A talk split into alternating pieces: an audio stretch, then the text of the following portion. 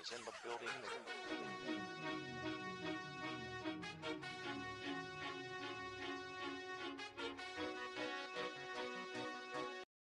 Fala, amigos do Hard Count, aqui é o Vicente Brasil. Estamos no nosso 11 episódio. Hoje, num, um domingo de Páscoa, estamos gravando aqui. Falam para a gente falar, fazer um programa temporal, mas a gente está falando de coisas temporais, né? Então acho que não tem problema. Até desejando boa Páscoa aí para os nossos ouvintes. Eu tô que nem uma mandita, Dema. Tô redondo, cheio de chocolate na barriga. E você, Dema, como é que tá aí no Canadá essa Páscoa? Cara, tamo junto, cara. Páscoa foi recheada, cara. Almoço, conseguimos fazer um almoço brasileiro, churrasquinho, então tá, tá tudo bem, cara. Vamos aproveitar esse décimo primeiro programa e falar um pouco mais do que a gente gosta aí.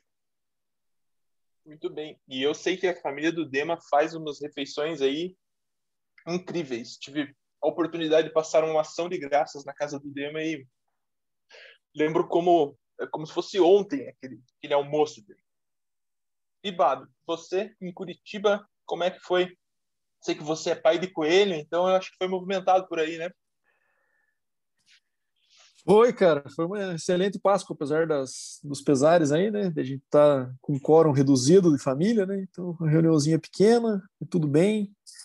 É, a gente costuma comemorar o aniversário da nossa coelha aqui também nesse dia, né? Já que ela chegou aqui na Páscoa, seis anos atrás. Mas foi tudo bem, cara. E vamos para um episódio aí, acho que bem legal também, né? Apesar da, das notícias já, já terem corrido bastante nas últimas duas semanas. E eu gostaria de dar um destaque que foi para a entrevista dos nossos amigos Kyle Shanahan e John Lynch, do 49. A gente vai falar disso um pouquinho mais para frente, né? Mas numa das entrevistas mais brutalmente honestas que eu já vi um head coach e um general manager darem aí, e que esclareceram muita coisa a respeito do, do futuro do 49ers. Muito bem, começamos aí com uma promessa de comentários quentes sobre a NFL, sobre o 49ers. E eu, né, preparei meu quiz aqui o quiz de, do décimo, décimo primeiro episódio, então vamos falar de jogadores com a camisa número 11. Vou fazer aquela pergunta de sempre, pergunta não, vou dar aquela dica de sempre. Vocês vão pensando por aí, no final eu dou mais dicas até é, vocês adivinharem. Vocês que estão ouvindo e nossos correspondentes aqui, os nossos comentaristas. Primeira dica que eu dou, galera, esse jogador, número 11, foi draftado na primeira escolha, é, no primeiro round é, do seu draft ali. Então ele foi uma escolha de primeiro round. Dema, algum palpite? Por essa dica, cara, eu vou em Carson Pode ser várias, vários, né? Pode ser vários. É, mas eu vou de Carson Wentz por essa dica aí. É? Tá bom. É, foi e... o que me veio à mente também quando, quando você falou o primeiro round. Mas é claro, né? Porque tá mais fresco na nossa memória aí, né? Mas certamente as outras dicas vão ajudar. Certamente. Não, e de primeiro round tem bastante número 11 ali você que está ouvindo aí, seja onde estiver, no carro, em casa, vai, vai pensando aí que no final a gente confere mais dicas aí para vocês acertarem. E vamos para as famigeradas quentinhas do Dema. Dema, tem muita quentinha? Como é que foi essa semana aí? Cara, apesar do mercado estar tá meio parado ultimamente, teve umas quentinhas aí.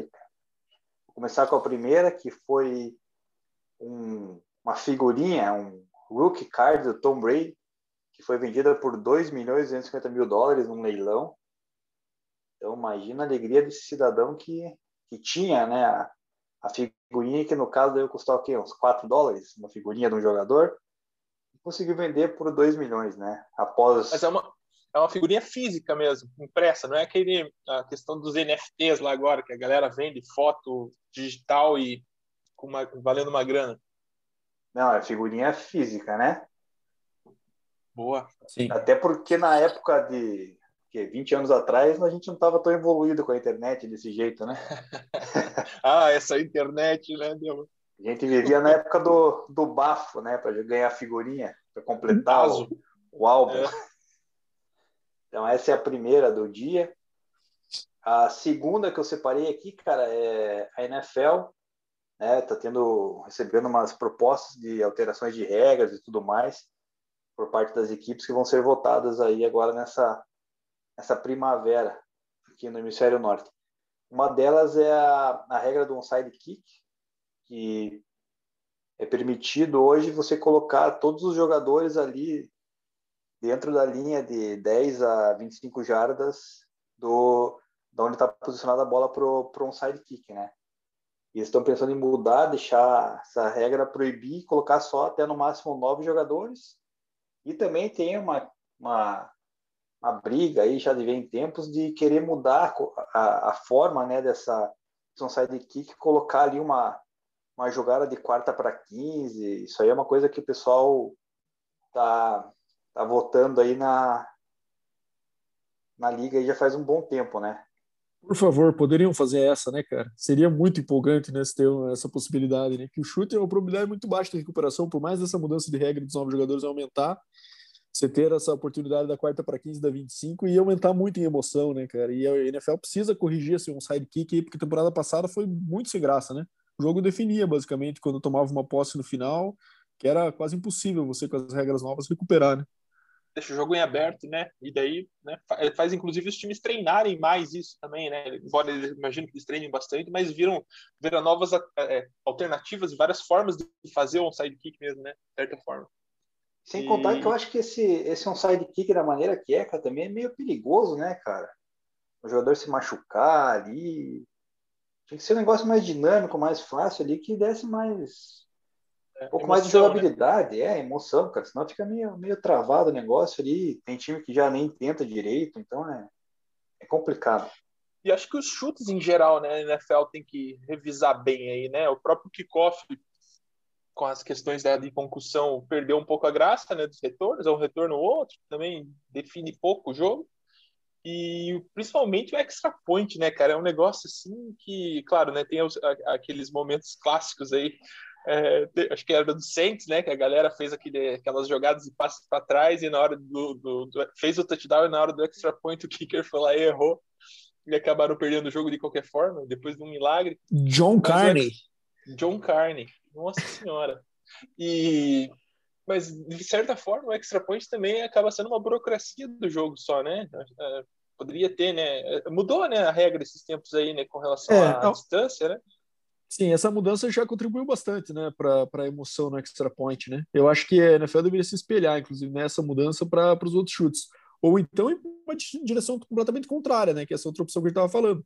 Tira tudo, então, cara. Coloca o começo da, da jogada sempre em certo ponto já pré-definido, tira kickoff, né? E, uhum. e os onside kicks fazem dessa forma da conversão do quarta para 15 aí. Eu acho que do jeito que está hoje, cara, ninguém ia reclamar, porque, pô, é basicamente matar tempo, né? De, do telespectador ali, porque não acontece nada.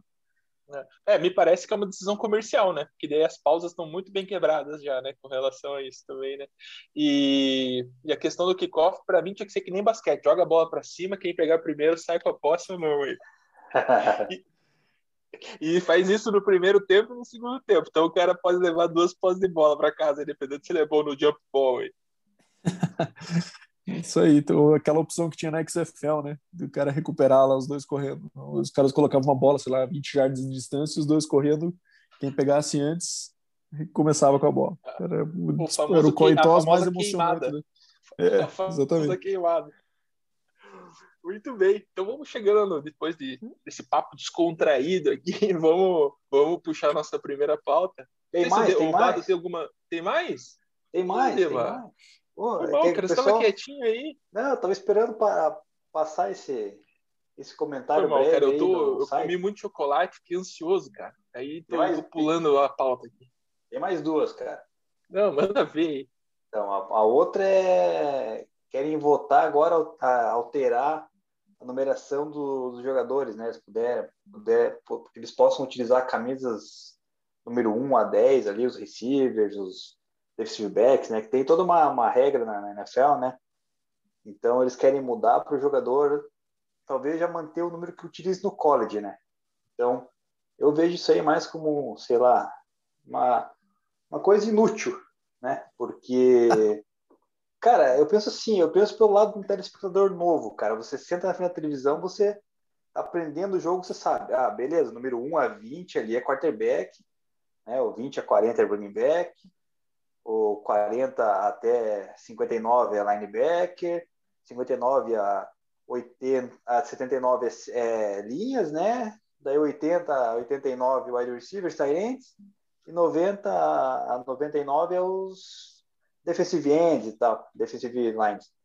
Aí, pô, a galera já sabe, ah, aquele cara joga em tal posição. Aí você vai chegar na NFL, o cara novo assistindo, vê um cidadão camisa 5 alinhado na linha de DL, fala, porra, cara, mas 5 não é a camisa de quarterback, que, que merda é essa, né? acho que não... mas, mas sabe o que eu acho, cara? Eu acho que, sabe, isso seja mais na nossa cultura aqui de brasileiro assistindo o NFL, sabe? Não brasileiro, digo estrangeiro, né? Porque lá os caras estão acostumados com isso desde pequenos, né? No high school é assim, o cara pode usar dígito único em qualquer posição, né? É, no, no college também, né? Então, para eles, quem sabe até na NFL seja visto mais como uma burocracia estúpida assim da liga do que algo que seja educativo para o telespectador, né? É, é... Isso, é isso é verdade. Eu, eu então, não assim... sou um cara muito é, burocrático de coisas assim, de, tipo, né? Mas esse tipo de regra eu gosto, assim, é essa, essa organização que dá, pelo menos é para assistir o jogo para mim, assim, você é uma confusão geral, né? Você vê várias pessoas e vários números ali, é, acho que a questão desse recorte de, por posição para mim é interessante ao ver o jogo. É que nem o futebol mesmo, eu sinto muita falta de quando era do 11 do 1 ao 11 assim, né, inicial no jogo, acho que era legal. Mas é uma questão totalmente pessoal, assim, né? Acho que desburocratizar que nem o Lobado pode ser uma, a principal pedida, né, dessa, dessa mudança aí, né? E, é, e, eu, e eu imagino também que é uma prática comercial muito é, influenciada ali, né? Porque, por exemplo, você pega o Red Bush lá, que já era uma super referência, e o S5, o número 5, ele teve que mudar, né, o número dele, então uma continuidade da carreira ali dele, que ele já não ganhava dinheiro, né, na, na época da universidade, pudesse manter esse branding dele em volta do número que ele que ele, que ele tinha, então acho que isso acaba pesando também para os atletas, né? Exatamente. Eu até gosto da ideia, cara. Não sei se estou acostumado com o de futebol, de assistir bastante e já está ambientado com esses números que são um pouco mais bagunçados, digamos assim. Mas acho legal, cara. Achei interessante. O running back camisa 5, receiver camisa 1, sei lá. Acho diferente, acho legal. Próximo passo daí, Bada vai ser o cara do ataque usar a camisa 5 e da defesa também usar 5, igual tem algum é, essa, essa me machuca. Daí, aí, vai ser a coisa mais bizarra do mundo, né? É, cara, sabe essa é difícil machuca? Linebackers com camisa 40 e poucos, velho. Puta, o Devin White bom pra cacete, número 45, velho. Mete uma 52 no cara, meu. Deminha, vai lá, puxa lá a próxima. É, e a última para encerrar, né, cara? É o Deshaun Watson, né, que tá desde o começo da quando acabou a temporada, só se fala nele, né, com com todo o hype, também com as investigações. Essa semana a polícia de Houston abriu a investigação oficialmente e o advogado falou que eles vão cooperar né, com tudo que for preciso. E também saiu uma, uma notícia falando que 18 profissionais de massoterapia enviaram áudios de apoio à inocência do Watson, falando que ele sempre foi exemplar e tudo mais, né? Até já deram os nomes dela como acho que possível testemunho e tudo mais para se preciso, né? Então, assim, é aquele negócio que a gente não sabe quem está falando a verdade ou não, né? Mas tem que esperar toda a análise. E mesmo assim, o front office do Texans continua recebendo ligações, né, querendo troca com o Deshaun Watson, e eles continuam ignorando. Vamos ver até quando eles vão se render aí, porque é possível que não, não aguentem, né? Eles optem por um plano B aí e se livre do Watson até ali a pré-temporada, né? torcer para decisão justa ser tomada, né? Porque é o tipo de decisão que o dinheiro muitas vezes acaba mandando na, no veredito aí, né? Bado, você ia comentar? Não, acho que é isso mesmo. É que a investigação corra da melhor forma, se ele for culpado, é que seja punido. Isso com certeza vai afetar a carreira dele, né? Com punição de jogos, com essa questão contratual, que eu também considero justo, se ele realmente cometeu esses, esses crimes aí mas também a gente acho que a gente tem que esperar bem a, essa investigação correr antes de condená-lo aí também, né? Porque às vezes tem pode ser dos dois lados da moeda, né? Que a gente tem que ter muita cautela também. Mas, é, enfim, enquanto isso, a grande notícia que é a, possível saída dele fica em stand-by, né? Eu não acho, acho que apesar do Deminha ter comentado que os times continuam ligando e tal, acho que ninguém vai bater o martelo antes dessa decisão é, nas páginas policiais, é isso aí, né? Então, é, essa que é a grande, a grande questão dessa off-season agora, já que as grandes movimentações já acabaram, né? Russell Wilson também aparentemente ficou, Deshaun Watson segue como sendo a, a grande incógnita aí dessa, dessa, desse começo de temporada. Dema, agora sim, cara. Agora vamos entrar na pauta. Sem cortar as quentinhas do Dema. Seria dizia que cortar as quentinhas do Dema. E a primeira pauta é a confirmação da temporada com 17 jogos na temporada regular, né, na season, e pelo menos quatro jogos internacionais, até algumas coisas citando a América do Sul ali como um grande sonho nosso aí de ver a NFL nas nossas terras aí, né? Eu, inclusive, fui ousado uma vez e tentei falar com a NFL sobre essas coisas, não sei se vocês lembram. Até cheguei numa galera lá, mas né, tudo não tinha o dinheiro, eu acho, e nem os contatos certos, mas tentamos, né? É, Especula-se que a América do Sul possa receber algum desses jogos, assim como Inglaterra, México, Alemanha e Canadá. E aí, Bado, o que, que você acha dessas notícias? Mais jogos? O Fantasy muda também, né? Acho que ganha mais um joguinho aí, mais uma rodada, né? E o que, que você acha aí dessa questão também da internacionalização chegando e respingando na gente? Bom, é, primeiro que assim é um fenômeno estranho, né? Porque acaba sendo mais jogos, ou seja, a gente como torcedor vai ter um mais produto aí para assistir, né? mas em primeiro momento você torce o nariz, né, cara? Acho que a gente, quando está falando no nosso entretenimento, a gente não quer que mexa muito no que a gente já gosta, né? Então gera esse sentimento, cara, não mexe no time que está ganhando, né?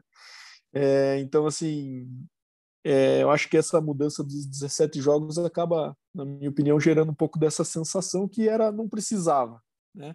Mas falando na parte da internacionalização, uma notícia excelente para o Brasil, né? Então, assim, quando eles falam América do Sul, certamente o Brasil é o principal foco desse mercado, que é o maior mercado, o maior número de, de pessoas que consomem a NFL aqui na, na América do Sul, com certeza está no Brasil, né? Então, a gente, eu acho que pode esperar, assim, nos próximos anos aí, é, provavelmente não no primeiro ano, vai carecer um pouco mais de estruturação dessa ideia para cá, quando a gente vê a NFL no Maracanã, aí, que seria algo, Maracanã é provável, espaço, né, que a gente imagine, é, para ver o que vai acontecer. É, essa melhor notícia que surgiu com certeza dessa, dessa alteração aí, e também agora todos os times também vão ter que participar, né? Anteriormente era, era muito mais uma essa questão da, dos jogos internacionais era mais uma candidatura, né? E alguns times, tanto que o Jaguars a gente via muito jogando fora, né? É, times que, que de um mercado menor, que perder o jogo em casa também não tem um impacto tão grande quanto a gente vai falar com outros centros como Nova York, Dallas, etc. Né? Então, é, acontecia muito isso. Mas falando dos 17 jogos em si, é um negócio que gerou muita polêmica essa semana, né, com essa confirmação, né? É, primeiro entre os jogadores, né? Acho que entre os jogadores foi uma questão que não foi bem vista, né? Porque querendo ou não jogar mais, é uma possibilidade mais de contusão, né? É, porque falar, ah, vamos tirar o jogo da pré-temporada para colocar um jogo que vale, né? é como se os caras estivessem economizando energia e não jogar mais o jogo de pré-temporada, né? Mas esses caras jogam, dificilmente jogavam os três jogos, né? Geralmente quase não jogavam na pré-temporada os principais jogadores, né? Então acaba gerando a sensação de é, aumento de carga num, esporte que está cada vez mais físico, mais violento, com certeza gera mais contusões, né? É, e o que os jogadores reclamaram é que essa mudança não vem acompanhada de um segundo bye, né? Então, eu vi uma entrevista do Chris Long essa semana, que é um cara muito envolvido também nessa questão de, de associação dos jogadores, na época que ele jogava, agora ele está aposentado. Né? É, mas ele falou muito sobre isso, né? Podia ter vindo acompanhado de um segundo bye, né? Que seria muito mais bem recebida pelos jogadores. E, e, outra coisa que o Chris Long falou que é interessante é que depende muito do como o coach, como o head coach vai saber lidar com essa situação, né? É, como o cara vai saber dosar o atleta ali para não deixar o cara entrar na, na, num limite físico com um jogo a mais. Né? É, até ele comenta que no ano do, do, Super Bowl do Eagles, quando eles foram campeões, o, a época que ele menos treinou foi durante os playoffs, porque durante a temporada foi pauleira a temporada inteira. Né? É, e além disso, falando ainda pelo lado dos jogadores, né, é a questão dos stats, né, que hoje são usados muito para a questão de bônus, né, de pagamento, diferenciais né, entre os atletas. Né? por exemplo, agora um cara de mil jardas, que obviamente mil jardas está ficando cada vez mais comum, principalmente quando a gente está falando de receivers, né? É, agora vai ficar muito mais fácil de se bater, né? Então vai ter que aumentar provavelmente esses bônus de jardas totais, né? Jardas por jogo. É, essa, esse tipo de situação vai mudar muito e eu não sei se os contratos que já estão assinados vão acompanhar essas mudanças, né? É, necessariamente, ou se o cara vai ganhar só o cheque do jogo ali a mais. É, o que para os caras é ruim também, né? Então tem essa reclamação por parte dos jogadores, né? É, então acho que falando primeiramente desse lado, eu acho que pelos atletas não foi bem recebido. Uma coisa é... que é legal também da NFL, né, Bado, é a questão do, da comparação histórica, né? É, é muito legal o, o, recorte histórico que eles fazem. Então muda, né? Vai ter mais jogos, né? Então, é, como é que você vai comparar um cara aqui que um receiver de 2015 com uma temporada de 2021, 2022 agora, né? É, eu acho que essa nesse ponto é, tem uma questão de comparações entre eras que agora incomoda muito, né? Você fala, pô, agora o cara vai ter um jogo a mais, todos os recordes batidos. Isso já aconteceu antes, né? Quando, quando mudou de 12 para 16 jogos, todos os recordes dos caras foram batidos e hoje ninguém mais fala isso, né? Ah, às vezes se comenta lá, o Jerry Rice fez tanto em 12 jogos, como se fosse um adicional, né? Mas o recorde total ninguém fala mais né, desses caras. E, e é o que vai acontecer naturalmente também, né? Os recordes vão sendo batidos e esse assunto vai morrendo. Mas uma coisa que a gente já é muito ruim né, na, na NFL, que é fazer comparações entre eras, né? A gente fala de QBs aí, comparar um Joe Montana com um QB, com um QB de hoje, que tem muito mais lançamento por, por jogo, tem muito mais stats, né? É difícil comparar, né? A gente já é muito ruim nisso, isso aí vai, vai piorar ainda mais, né? E eu acho que o que tem de legal, é, o que tem de interessante nisso é como que vão ser medidos esses stats, né? Até vi uma entrevista legal essa semana no, no podcast do Rich Eisen, quem puder também é, por favor, ouça, que ele fala sobre como que provavelmente esses recordes, nesses primeiros momentos, vão ser medidos para ser comparados, né? É, que eles vão pegar é, recordes ajustados em períodos de 17 jogos seguidos, né? Que provavelmente envolvam, provavelmente não, certamente vão, vão ver mais de uma temporada, né? Então, ele, ele, ele foi feito até um levantamento nesses 17 jogos, quais seriam os recordes né? É, de recepções, jardas aéreas, jardas corridas e jardas recebidas. E é e, e consideravelmente maior. Né? Michael Thomas, é, na parte de, jarda, de, de, recepções, ele seria o detentor desse recorde, num, num, intervalo de 17 jogos, com 161 recepções. Né? É, jardas recebidas, Calvin Johnson, na temporada 2011 e temporada 2012. Período de 17 jogos, ele teve 2.238 jardas. Jardas aéreas, Peyton Manning, temporada de 2012 e temporada de 2013, 5.854 jardas. Né? É, e é, jardas corridas, nosso amigo Earl Campbell, do Houston Oilers, temporada 80 e 81, que ele que ele combinou 2.408 jardas. Então, essa que vai ser o benchmark agora desse, desses recordes aí, é, nesse primeiro momento, né? Até que alguém bata, e daí sim, o cara que bateu nos 17 jogos vai, vai esse que vai ser o detentor e, e todo mundo vai acabar esquecendo do segundo lugar. Cara, recorde é bacana, né? Mas eu não, não me apego muito a isso, não, cara. É, eu gosto dessa alteração para 17 jogos como telespectador, né? A gente acostumado a assistir jogos e tudo mais, não gosto de ver jogos de pré-temporada, né? Tirando um é, é algo totalmente benéfico para nossa saúde mental assistir um jogo que vale alguma coisa do que um que só entre 40 peão lá que não fazem nada durante o ano inteiro assim então é eu gosto dessa, alteração com relação a, aos jogos internacionais, é uma notícia espetacular, principalmente para a América do Sul e para o Brasil, né? Que nem você falou ali, certamente o, o, o, foco vai ser o Brasil ali na América do Sul, né? Os outros países não têm tanta, tanta visibilidade ainda quanto, quanto aí para trazer um jogo de NFL, público, né? até por questão de, de população e de, de espaço territorial, o Brasil é, é imenso. Resta saber aonde caberia esse jogo. Você citou o Maracanã, mas nada contra os amigos cariocas, mas será que o Maracanã, Rio de Janeiro, seria o melhor local para esse jogo? Sendo que a nível de futebol americano nacional, né, a gente tem os polos que a gente conhece bem, que é Curitiba, é, Cuiabá, né, João Pessoa, que são, são cidades e capitais que desde 2000 três aí, quando a gente começou o futebol americano, são as que mais se destacam a nível de campeonatos internos, né? Então, assim, será que seria um Maracanã da vida? Será que eles mandariam uma cidade que tenha um público mais engajado, digamos assim, né? Mas o ponto é que, bom, isso aí vai ser fantástico, tomara que aconteça. Não vai acontecer tão brevemente já em 2022 para o Brasil, até pela questão ainda né, que a gente está vindo, vindo de uma pandemia, é o pessoal se adaptar aí à nova, nova realidade, como vai ser, né? Mas é, é algo interessante. E eu, por outro lado, também já estou torcendo para ir para o Canadá, né? Especialmente aqui para Toronto, porque já estou com saudade de ir no estádio, assistir um joguinho, cara. Você chegou a eu... ver o futebol canadense aí, né, mano? Não, cara. Quando eu cheguei aqui, acho que estava no final da temporada, 2019, 2020, acho, né? E não tive a oportunidade, cara. Já estava no, no final e o time daqui, a cidade, já tinha, já tinha rodado, né? Mas, cara, vou te falar que o não... o Dema, para a cidade que ele for, o time dele dava o dedo de pântano, hein, Dema? Pelo amor de Deus. cara, não, não, não, não, não é assim, cara. Não vamos... Não é assim, cara. Vamos, vamos colocar o, os pingos nos is aí, cara. Quando eu cheguei lá morando lá do lado de Nova York, cara, o Yankees não, não chegava em playoffs, chegou, cara. Então, vamos com calma aí, cara.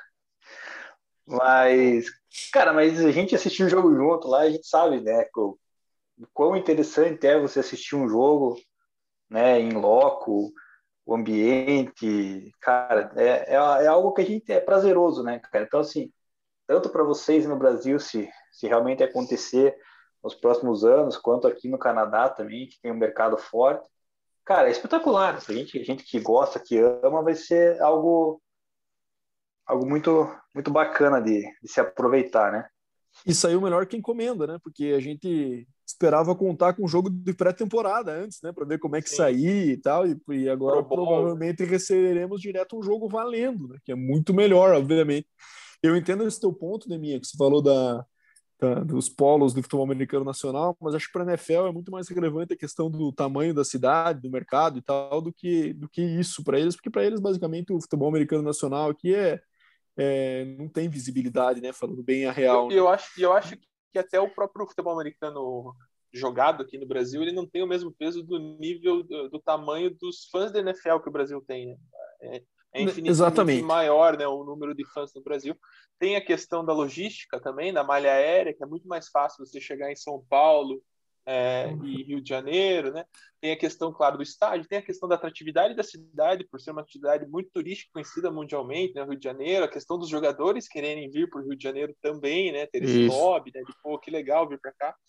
E, cara, e o Maraca, né? Tem uma mística, né? Eu acho que é. E, e, botar bastante gente no Maraca exige que seja num grande centro, assim, né? Eu não vejo né, como ser é, tirando São Paulo, Rio de Janeiro aí, esse, esse primeiro chute, é. chute e tiro deles aí. A não e ser eu... que pese uma questão de estrutura do estádio, né, cara? Porque daí, eventualmente, Curitiba até pensaria em poder entrar nesse negócio, né? Por, por ser é, um estádio de, um estádio de teto retrátil, né? Eventualmente, sim, assim, com a grama estádio. sintética, que acho que é algo mais mais customizável Sim. do que a, os gramados dos grandes estádios brasileiros. Né? Sim, é, enfim. Tem estádio do Palmeiras hoje, né? Tem, tem o próprio Maracanã, é. com uma estrutura bem internacional, né? Pós-Copa do Mundo aí. Diga lá, Dema, desculpa. Não, e falando também dessa questão do, desses jogos internacionais que o, o Baro tinha falado com relação a, a time que às vezes não tem um mando de campo muito bom, né? Por questão de torcida e tal é, parece que vai ser um ano uma, um time da uma divisão da NFC e outro ano uma divisão da FC, né, que vai mandar jogo fora, né? Esse vai ser tipo nesse intervalo de oito anos vai ser cada ano vai ser um NFC um um FC, né, que vão, vão ser obrigados a mandar ser como mandante lá internacionalmente para talvez tentar equilibrar um pouco, né, a questão até para balancear, né, com os 17 jogos que é um número ímpar, né? Daí o time acaba jogando realmente oito em casa, oito fora e uma campo neutro, né? Acho que também isso aí é, é válido destacar. Me parece bastante é, esse é ponto... essa decisão, né? Justamente para esse crescimento internacional, né? Porque né, se fez esse recorte justamente para não ter essa briga com a torcida também, né? Então vamos botar mais um jogo aqui, começar a jogar essas coisas internacionalmente aproveitar essa oportunidade. Me parece que não foi algo, vamos aumentar algo e depois pensaram no, na questão internacional, né? Foi algo pensando talvez na questão internacional já. Diga, Bado, desculpa. Sim, não, eu acho que é isso mesmo. E é interessante também esses confrontos novos que surgiram, né? Então agora a gente está falando aí de de alguns jogos que eles, em algumas situações eles adaptaram, por exemplo, um confronto de uma de mesma conferência, por exemplo, a NFC East pega um time da AFC East, mas surgiram alguns confrontos bem interessantes assim, né? É, dessas desses novos agora com 17 jogos, né, que foram adicionados aos schedules que já estavam previstos, né? Então, vai ter, por exemplo, 2021 Cleveland versus Arizona, né? Dois QBs de Oklahoma aí, dois QBs promissores, Baker Mayfield versus Kyler Murray vai ter Tampa Bay versus Indianápolis, né? Então o Tom Brady enfrentando o Colts aí, time que ele enfrentou muitas vezes, ganhou e perdeu algumas também, né? Na sua época áurea de New England. É, Oakland e Chicago, né? Então Khalil Mack voltando para enfrentar o Raiders, um confronto interessante. E o Washington é, é, exatamente, Las Vegas, voltando para enfrentar o Raiders, né? Então também a, ele enfrentando o Gruden novamente foi o cara que dispensou, também é um confronto interessante. E Washington e Buffalo, né? Então a nosso Fitzpatrick Ball aí. É, vamos ver agora se o Redskins, pelo jeito, vão seguir com, com o Fitzmagic aí na, é, de titular essa temporada. Não sei se eles vão pegar um QB novo, mas também é um cara que teve um destaque lá em Buffalo. Agora o Buffalo está bem, bem assentado cara, na posição de QB, que, né?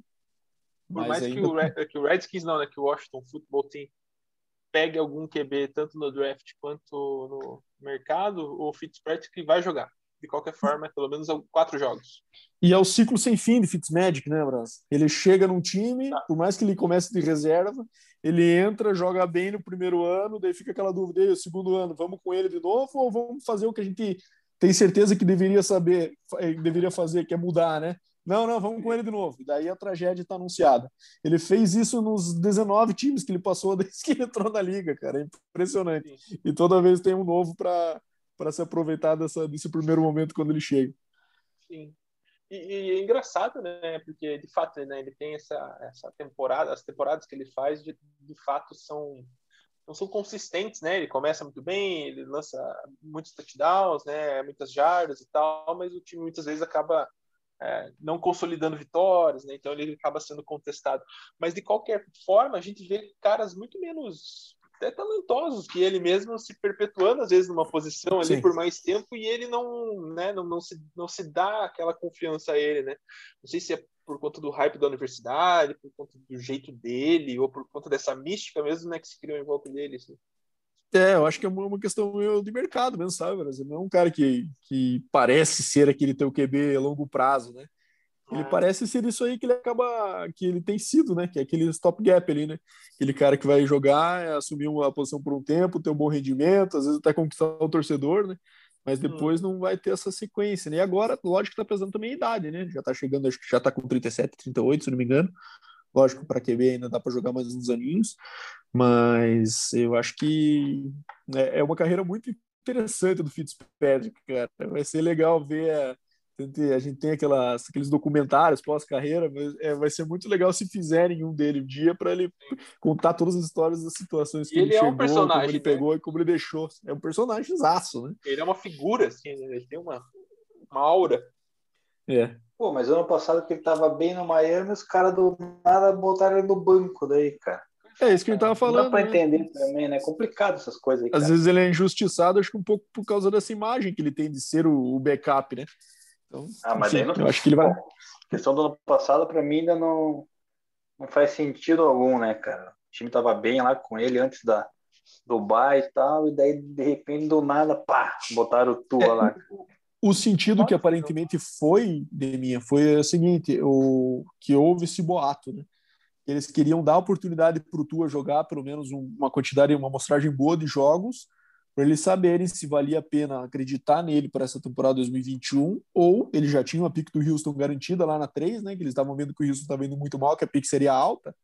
Então, ué, tem que ver se esse cara vale a pena eu investir, senão eu já pego o outro ano que vem, entendeu? Então, provavelmente foi nessa linha a decisão de tirar o Fitzpatrick. Né? Mas acabou, concordo com você, foi, foi maléfica para o time, né? É, é, acabou o Dolphins não pegando playoffs aí, não que o Fitzpatrick ia garantir isso, mas o Tua teve algumas atuações inconsistentes ali no, no final, que acabaram perdendo jogos importantes que a gente vai ficar sempre essa dúvida agora. E a princípio vai ficar o Tua mesmo, mesmo assim, né? Então não dá para entender mesmo. É, e agora o Dolphins se recarregou de pique de novo também, né? Com essas, com essas trocas novas dessa semana. Rendeu, rendeu tanto. Então, acho que até foi essa linha que essa troca foi, sabe? Para dar um pouco mais de fôlego para eles conseguirem ver o Tua no ano completo e ver se investe nele ano que vem ou faz alguma troca diferente com outro jogador usando essas piques. Muito bem. Então chegamos até o Dolphins dessa pauta aqui da confirmação dos 17 jogos e jogos nas, na, na América do Sul e em outros países. É, vocês têm alguma outra, algum um complemento aqui para a gente fechar e pular para a próxima? Não, acho que já cobrimos bastante cobrimos desse assunto bem. aí. Então vamos ver o que, que vai rolar. Esperamos ter um joguinho aí no Brasil para a gente curtir, né? Principalmente todo mundo vacinado. E seja e onde assim... for, iremos, né? Se for, ah, no... for em qualquer região do país, estaremos lá. Isso aí. Aluga, aluga aquele Uno Mille e vamos, todo mundo junto. E bora. Isso aí. E Passando agora para a nossa segunda pauta aqui, que é a visita do 49ers no Pro Day do, do nosso querido amigo, né, Dema? O nosso Mac Jones. E aí, Dema, você que trouxe aquela foto para a gente do nosso grupo de discussão ali do Hard Count, o que, que, que aquela foto te diz? Com todos os coaches da NFL praticamente buscando um QBzinho em Mac Jones. Cara, então aquela foto é o seguinte, né? Tinha lá nela o Sean Payton, né, treinador do Saints, que está sem quarterback, e James Winston e nada é a mesma coisa. É, temos também. Um fracasso. É, não dá, né, cara? Pô, depois que saiu uma notícia lá que o cara, o ano passado, acho que operou a visão, cara. Pô, o cara joga tendo problema de visão no Tampa Bay lá, cara. Pô, isso não existe, né, cara? É explicado. É uma é notícia engraçada do Bada, isso daí, né, cara? O cara sendo operado a visão, quarterback, só isso. é, é. Então, daí além de. comer W, Dema, é, faz mal comer W.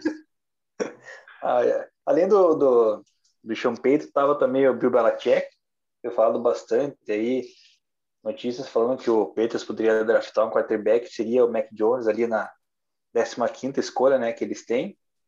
Então faria sentido mesmo o Belichick estar tá lá e, e também o, o Josh McDaniels. E a surpresa ficou pelo John Lynch, general manager dos 49ers, com o Kyle Shanahan, né? Ou seja, isso aí foi também surpresa porque o 49ers adquiriu né, a terceira lugar no escolha do draft aí. Só que, cara, não é para pegar um Mac Jones da vida, né? Seria para pegar um, um Justin, Justin Fields ali, um Zach Wilson, caso o Jets não pegue, o próprio Trey Lance, né, que são os, os quatro QBs mais cotados para sair ali pelo menos no top 5, né? Então, o que, que significa isso, né, na, na minha visão? Que os caras, ou eles estão blefando para dizer assim, não, a gente está aqui só para para enganar a galera, tá? a gente vai nos outros que tiver disponíveis mesmo.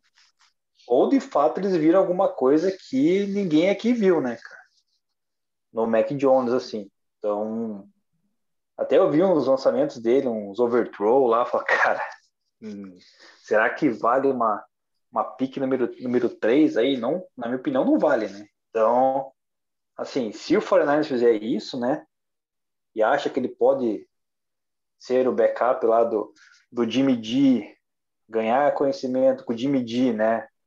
Para futuramente fazer a franquia do 49ers voltar aos tempos de glórias, eu acho que o 49ers está eles estão com o olho meio errado lá, cara. Deveriam investir em outro quarterback, né? Até pelo estilo, deveriam, né? O Mac... Deveriam ligar, ligar para o médico do James Winston.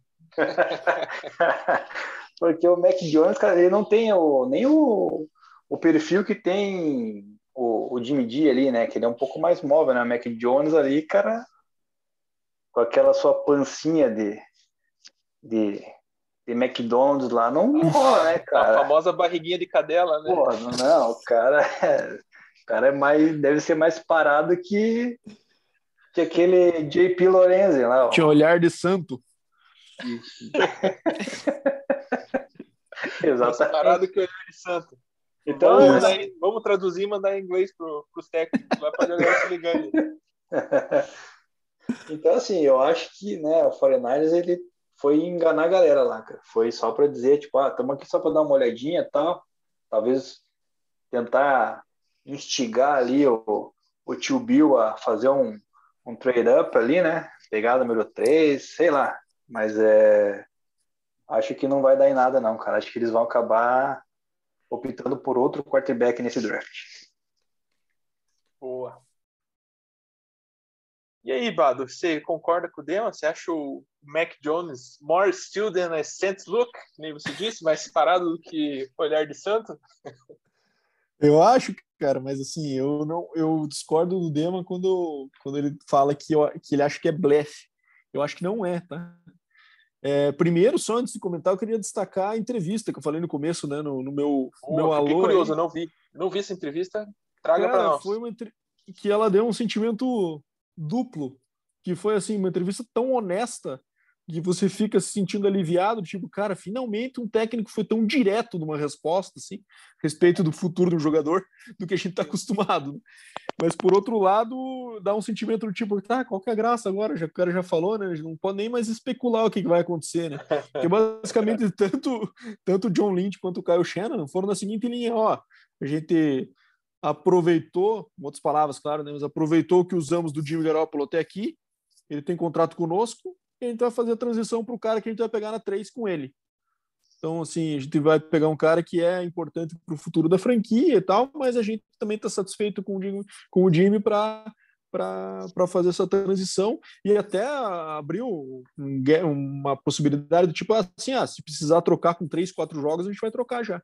Então, uma entrevista brutalmente honesta, né? Porque quando acontece e... isso, fica primeiro aquela do ah, será que eles vão pegar um QB? É claro que eles vão pegar um QB com a 3, né? Mas aí, como é que vai ser essa transição, né? Mas você me contando dessa, desse jeito, me parece um pouco de impaciência com o Jimmy D também, né? Do tipo, ah, dane-se, né? Vamos eu, falar eu aqui acho. mesmo porque a gente não quer muito dele, não quer muito saber dele, já, já deu o que tinha que dar, sabe? Não vou ficar é aqui bem... é, protegendo ele, né? Vou, cara, vou falar Sim. a verdade e dane-se, né? O que é bem característico do Kyle Shannon, né? a gente já comentou em outros episódios, ele é um cara muito ele tem um ego muito exaltado, assim, né? E ele gosta de jogar os QBs dele embaixo do caminhão, como eles falam, que é quando o negócio não tá dando certo, a culpa é dele, ele coloca em quem ele quiser e geralmente é no QB, né? Então, claramente tá isso. Ele tá colocando assim: ah, o sucesso da nossa franquia não foi, a gente não ganhou um Super Bowl, por exemplo, a gente não teve sucesso como a gente esperava por conta do Jimmy G. Vamos usar o que a gente tem aqui para um QB decente, mas estamos já planejando o futuro da franquia com essa escolha. Então ficou muito claro que eventualmente o Jimmy G não vai mais fazer parte do 49ers. Vamos ver se ele consegue segurar esse ano inteiro ou se ele vai fazer a transição já no começo para um outro QB. E daí, obviamente, surgem as especulações de mercado para o Garópolo, né? Que a primeira que vem à mente é, obviamente, o Patriots, né? Que, é, que é um time que não queria ter deixado ele sair e pela situação do Brady ter também tá definida naquele momento, né, se ele ia aposentar ou não, acabou que o Brady tá jogando aí até agora, né, já faz aqui uns seis anos daquela discussão, ele está por aí ainda, então seria uma, uma possibilidade dele voltar. Diga, Bra. E a, a, contratação do, do Garoppolo na época já era o Shanahan, né? Que pediu e que fez essa movimentação, né? Sim, foi no primeiro ano do Shanahan que o, o, os Niners acabou, acho que 6-10 na temporada, mas aí, aí eles trocaram pelo dividir no meio da temporada e ele acabou ganhando os, os últimos quatro ou cinco jogos da temporada e acabou gerando esse hype que no ano seguinte ele ganhou aquele contrato gigantesco que é o que ele está até agora, né? Então tá nessa situação. Mas o que, que eu acho cara, né, do, do Shanahan, né, só complementando, é, eu não consigo concordar com isso, né? Eu acredito muito que o problema do liderado é o problema do que, que o líder, né, trouxe, né? Então quem contratou o Garoppolo foi o próprio Shanahan, né? Então qual que é a faz fez parte do trabalho dele trazer algo que não deu certo. Né? Claro que tem várias variantes, claro que o cara tava com hype, claro que ele veio e tal, mas o cara tem que assumir, né, que foi uma tentativa dele que não deu certo, foi uma, né, foi ele que fez esse jogo de trazer o cara e o cara não rendeu, né? Então tudo isso faz parte do trabalho dele também, né? Então é bem temerário, né, a forma Com certeza absoluta. E eu acho que essa é a grande kit, é o grande ranço que eu tenho com o Caio Shanahan. É um cara que me incomoda por isso, sabe? É muito arrogante. Ele é muito confiante no sistema dele, né? Eles podem encarar de duas formas. As pessoas que gostam dele vão falar que ele confia muito no sistema dele, e as que não gostam, como eu, por exemplo, vão falar que ele é arrogante, babaca, é um cara que não admite que o sistema dele não funcione, né? E aonde que eu quero chegar com essa discussão? É, isso para mim é, leva a crer que de fato eles estão considerando o Mac Jones na 3, o que é uma surpresa para todo mundo, já que ele é um cara que tem características muito boas de, de precisão, precisão em bola longa, né? decisão, é, tomada de decisão rápida, mas ele não é um cara móvel. Né? E daí o que acontece? A dúvida no Mac Jones reside no quanto você acredita que mobilidade hoje é uma necessidade da NFL, né? ou se é um algo mais. Né? Eu acho que o Kyle Shanahan ele é tão confiante que o sistema dele é perfeito e que consegue é, superar é, eventuais problemas de proteção. Né? Então, eu acho que ele consegue administrar isso e contar com o potencial máximo do Mac Jones, que seria a precisão, a tomada de decisão rápida. Né?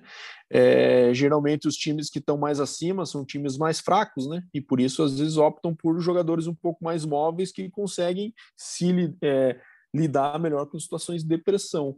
Então, eu acho que é isso. O Shanahan confia que o sistema dele é perfeito, que ele vai conseguir é, encaixar um cara de sucesso no college com uma boa proteção também na NFL.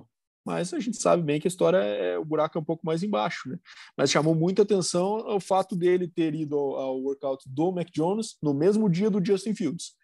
Então, assim, o que, que isso pode gerar? A possibilidade de blefe, porque ele já sabe o que ele tem no Justin Fields e queria ir lá acompanhar o Mac Jones para ver até como ele se saía com pressão, de estar tá sendo observado por, pelo time com esse potencial de pegar ele tão alto, né? É, então, acho que essa é o grande ponto. Mas, cara, isso gera uma, uma reviravolta nas, nas projeções de draft, né? Se o Mac Jones sair em terceiro, porque a gente tem a possibilidade única da história acho, da NFL de eventualmente cinco QBs consecutivos saírem no top 5, né? É, porque assim, vamos, me acompanha aqui nessa projeção. A gente tá lá com o Trevor Lawrence em primeiro. Por sinal, eu vi uma entrevista do Greg Cozell, que é um cara muito legal de se acompanhar, inclusive, para o nosso ouvinte aí, quem gosta dessa parte de analytics, de estudos mais avançados sobre estatísticas. É, ele tem um trabalho muito bom no Pro Football Focus e ele também trabalha no NFL Films, né? Então ele faz análises muito avançadas de prospects há muitos anos. Então ele é um cara bem põe, confiável. Põe esse link aí para a galera na, no, na, na, descrição do, do episódio, como né? Acho que rola. Vamos deixar lá Colocarei, na descrição. Colocarei, cara. Falando nisso, depois quero comentar. Eu fiz uns, uns mock drafts lá no, no Pro, Boa. Pro Football Focus lá e depois de debate um pouquinho. Vai lá, é, então, desculpa, então. Não, o Trevor Lawrence, então, ele até falou assim, que provavelmente o cara que vai sair a um mesmo, mas que ele viu bastante filme, ele viu 16 jogos, se não me engano, do Lawrence, é, somando as duas últimas temporadas, e ele se preocupou um pouco com a mecânica dele quando ele é pressionado pelo meio, sabe? É uma pressão que acontece bastante no NFL, né? A gente tem defensive tackles e, e, e, jogadores de pressão interna muito, muito bons do pass rush, né?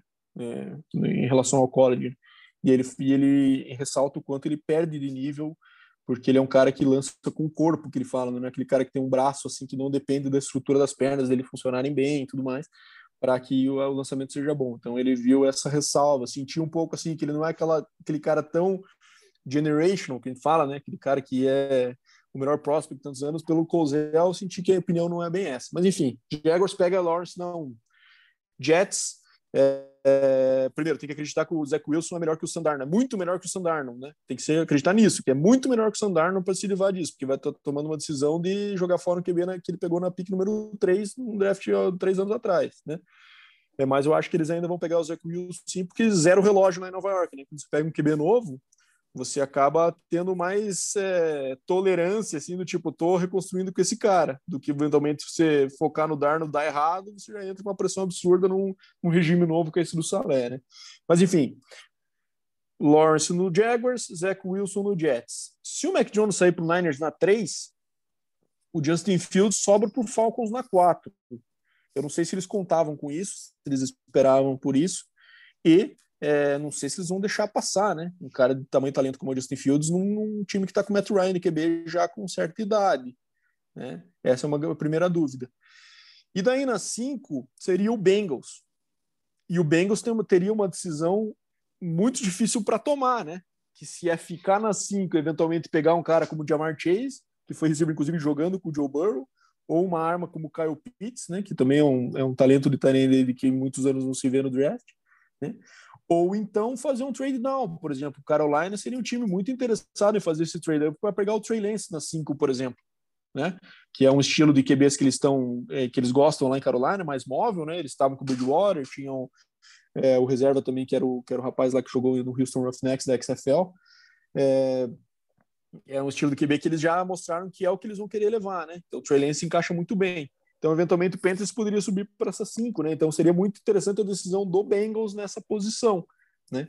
Que daí eles vão pegar um receiver que certamente é o melhor da classe, no Jamar Chase, ou, ou para ter uma arma para o Burrow, ou vão fazer esse trade down para construir o time ainda com mais opções de draft no futuro, né? E então, até podendo também é uma decisão um interessante. bom também, né?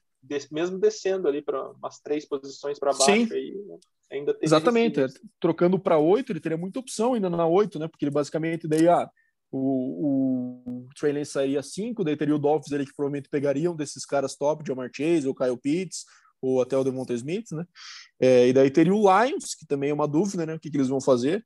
Se sobrar um QB, eles vão pegar o QB do futuro já? Ou vão acreditar no Goff mais, uns, mais um tempinho ainda antes disso, né? E, e daí sobraria ainda um cara muito bom ali pro, pro Bengals, né? Então faria muito sentido esse trade down pro Bengals, né? pegar o Jalen Waddle ali também, eventualmente na, na 8 você consegue uma arma boa pro, pro Burrow, que tá sem agora, né? Para seguir aí nessa na, no desenvolvimento dele na posição, né? Então acho Opa. que é uma Oi. Uma pergunta, cara, que me ocorreu aqui. O Shanahan, o sucesso dele mesmo, assim, teve alguns ataques de sucesso e foram com QBs mais estilo Mac Jones mesmo, né? Por exemplo, Matt Ryan. Não me, me recordo os outros aí que ele teve. É, ele teve um, um, sucesso legal na época do Houston, que foi o melhor, os melhores anos ali do Matt Schaub, que também não era um cara top, né? Mas teve ah, naquela, naqueles anos dourados ali com o Aaron né, Foster, com, com o Aaron Foster, com o Andrew Johnson ali, né? No, no, no Texans. Depois ele foi pro, na época o Redskins, né? Foi pro Washington e lá ele teve a, a, uma pelo que eu me lembro, numa das primeiras oportunidades de trabalhar com QB móvel, que foi com o RG3, né? que foi uma experiência que falhou, né? Na primeira foi uma sensação, mas depois arrebentaram o cara e entrou nessa questão de disputa, né? Entre depois o QB o Cousins, e o coordenador né? ofensivo. E daí teve o Cousins. Aí deu o Cousins, Matt Ryan e agora com o Jimmy G em São Francisco, né? Então, assim, o sistema do, do Shanahan é aquele antigo do Mike Shanahan, né? Que é muito bootleg, né? Aquela muita questão de movimentar o pocket, né? Então isso também chama um pouco a atenção, né? Porque querendo ou não, é, o Mac Jones é um cara mais sapatos de cimento ali que a gente conhece, né? Mas ele também trabalhou com o Matt Ryan, que também não tinha muita mobilidade e ele conseguiu adaptar o esquema para isso. Então assim é muito interessante essa essa entregada, se foi isso mesmo que aconteceu no Mac Jones, porque vai fazer os times que não contavam com isso, como a decisão difícil do Bengals aí, é, começarem a trabalhar com essas possibilidades. Eu acho muito difícil que se o Mac é, realmente for escolhido na 3, vai ter um desespero para pegar o Trey Lance. Acho muito difícil que ele não que ele demore muito para sair, sabe? Que vai ser o último cara ali é, com nota de first round, é, cogitado para first round, disponível, né? Depois da, da já no top 5. Então vai ter time que tá que contava com ele saindo mais tarde subindo que nem louco para tentar pegar ele ele cedo. Boa. Dema, até perguntando, eu fiz uma pesquisa aqui de novo para ver a ordem, como é que ficou do draft, né? E tava pensando assim, é, tá, valeu a pena, se for pegar o Mac Jones, o, o 49ers não poderia ficar na 12 segunda, que era dele, e daí, né, chegar no número mais próximo que o Mac Jones é, faria sentido, né? Mas olhando aqui, cara, parece que todos os, os, os, times até a 12, todos não, né? Mas a grande parte dos times até chegar na posição 12, eles têm um potencial ali, poderiam pegar QB que faria sentido, né? Então, por exemplo, Jacksonville Jets, é, Houston, né, que estava lá na, na terceira posição, né, dependendo da troca do, do Watson. Atlanta, um time que poderia pegar QB. Philadelphia era um time que poderia pegar QB. Agora, Miami, se pegar, também pode ser que faz, possa fazer sentido.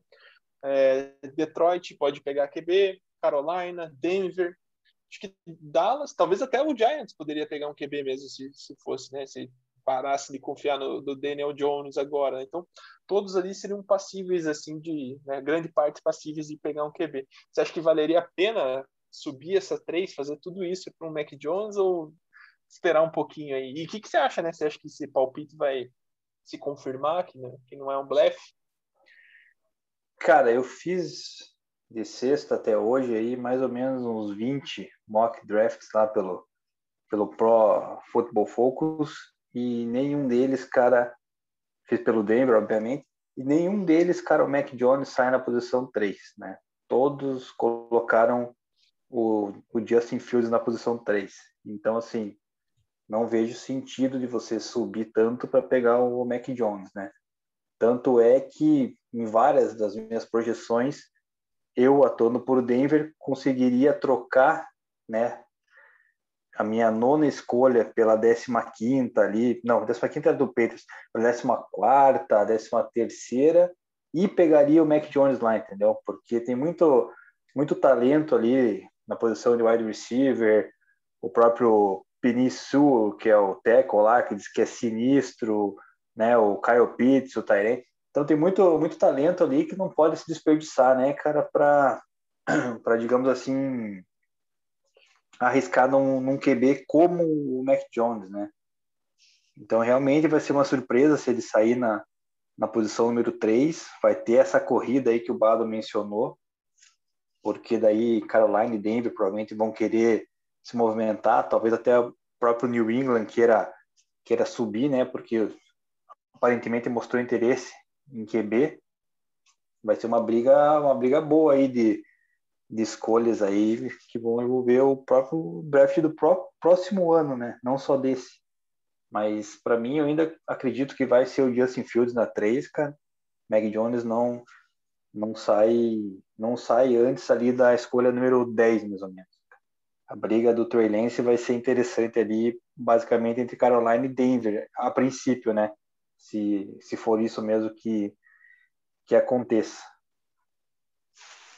Eu só queria fazer um comentário do Trey Lance.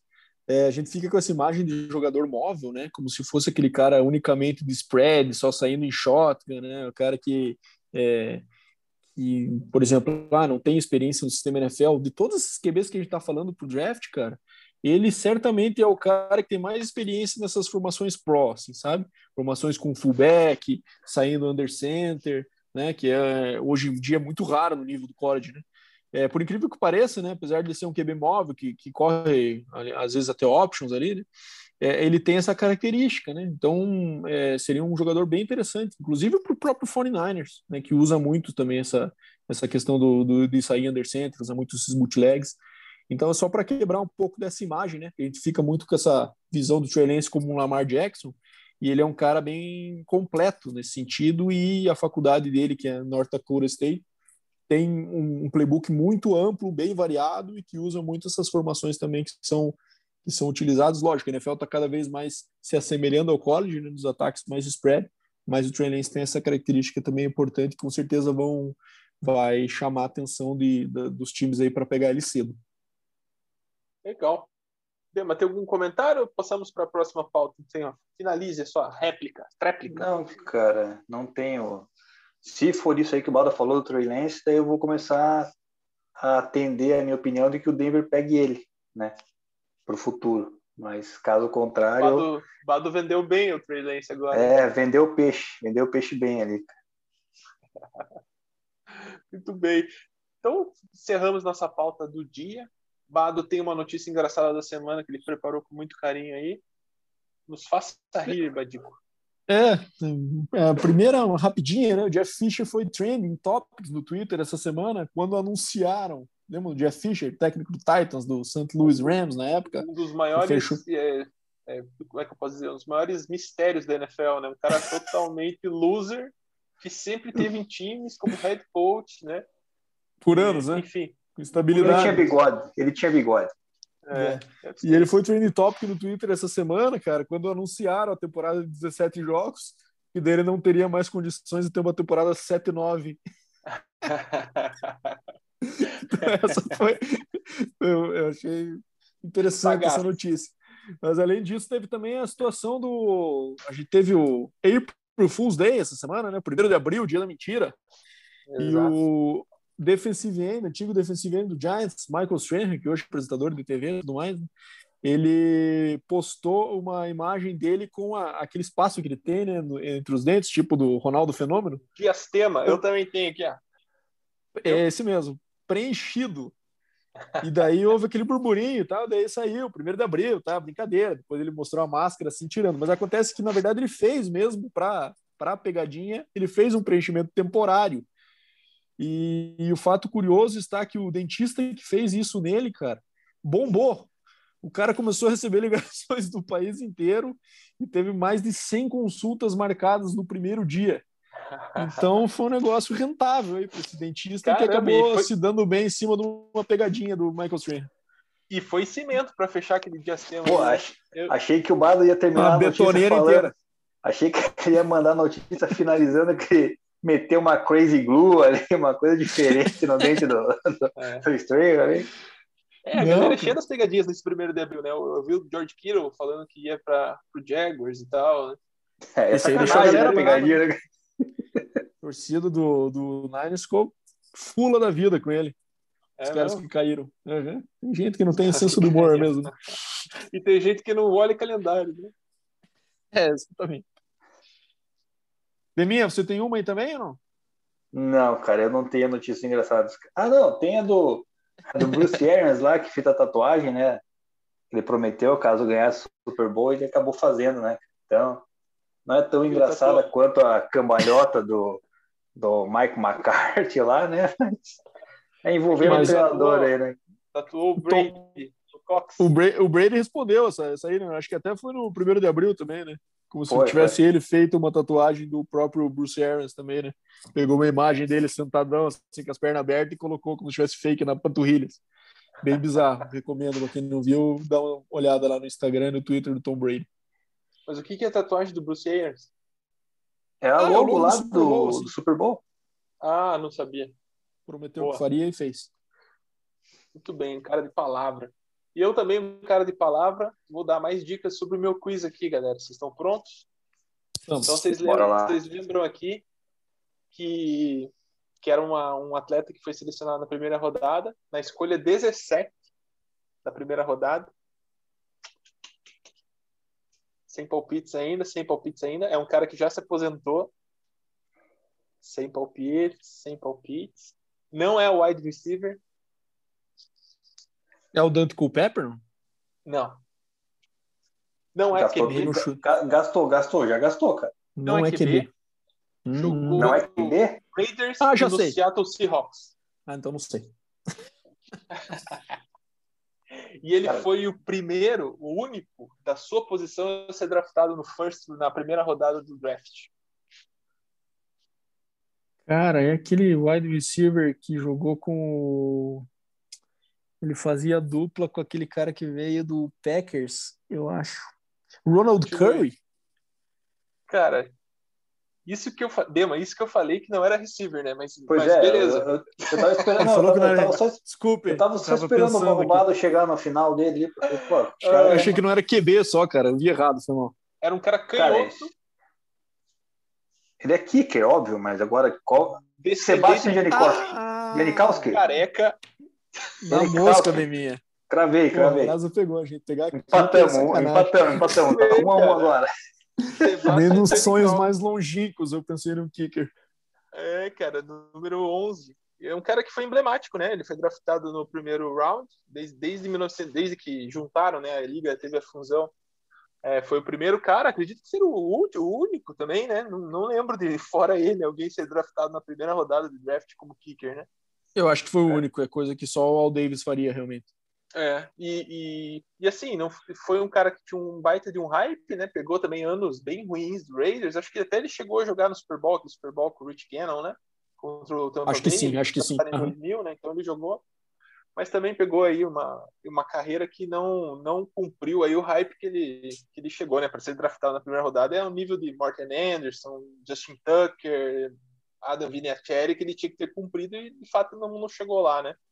Então, um cara que foi emblemático muito pelo esse draft dele aí, o Sebastian Janikowski. Eu acho que a galera do Fantasy aí, a galera que acompanhou o futebol americano nos anos 2000, lembra bem dele, um canhotinho que tinha uma patada forte. Deme, uma patada, não bem, tinha retorno, os kickoffs dele não tinha retorno nunca. Só dava é, na bem... parede direto. Cara, não, não lembro muito, que eu acho que na época dele ele mais perdia do que ganhava do Denver, então. Ah, entendi. Fica aí a dica para os torcedores do Las fica, Vegas fica, Raiders. Fica essa humildade do Denver para. Fica aí para os torcedores do time sem terra aí que fica mudando de cidade toda hora. Meu Deus, Dema, eu vou parar por aqui para você não se complicar mais. então, passar a última rodada aí, a despedida. Deminha, dê seu abraço. Cara, a gente até tinha mencionado antes ali do, do programa, né? Começar a fazer um, umas menções aí. Infelizmente, tivemos né, a notícia ontem do, do falecimento do nosso companheiro Fabrício Maia, o Rufus, que jogou com a gente lá no, no Crocodiles, né? Infelizmente foi mais uma vítima aí dessa, desse vírus maldito. Então fica aqui todo o nosso abraço, né? Nosso conforto aí aos familiares, amigos, todo mundo aí que a gente ficou bem bem sentido na data de ontem, né?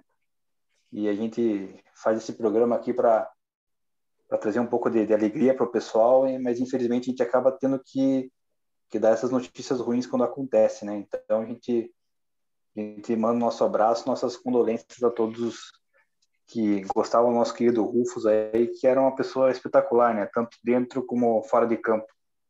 Então, perdemos aí, inclusive, um excelente professor, né? Que era a profissão dele aí.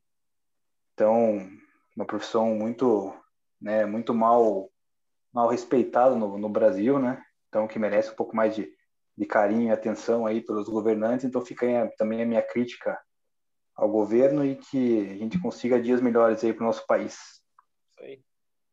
Diga lá, Badico. É, acho que também fica esse sentimento coração apertado aí, né, por essa passagem do Rufus. Cara, de fato, muito gente boa, só deixou lembranças positivas aí pra gente.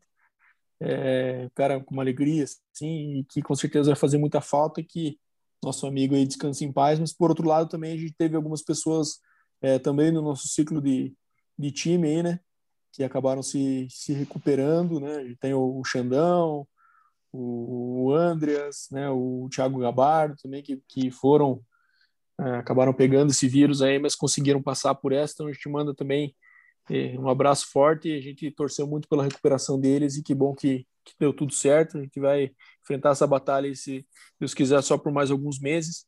E daqui a pouco a gente está livre disso aí para seguir com a nossa vida. Então, dedicar também esse programa aí ao, é, eu sei que é uma, uma, uma, dedicação pequena, né? Mas é o que a gente pode fazer numa homenagem aqui também para essa rapaziada, em especial para o Rufão, nosso amigo. Isso. Obrigado, meninos. De fato, um dia bem triste, né? Bem pesado, né? Mas enfim, é um cara que fica nas nossas memórias, um professor referência, né? Que o Dema trouxe.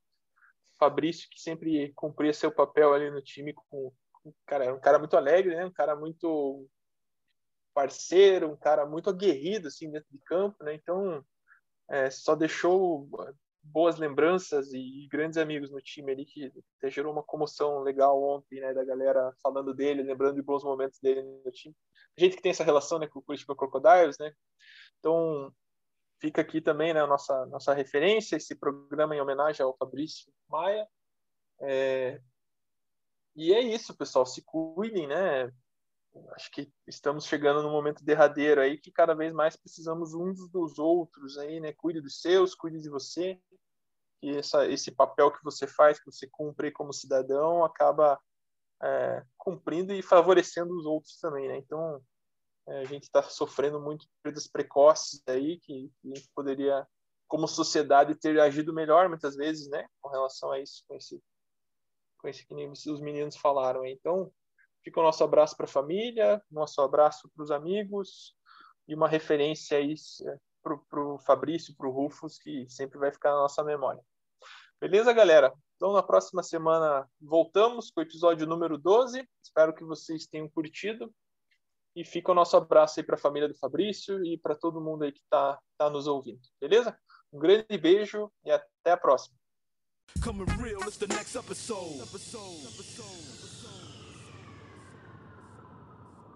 Hold up.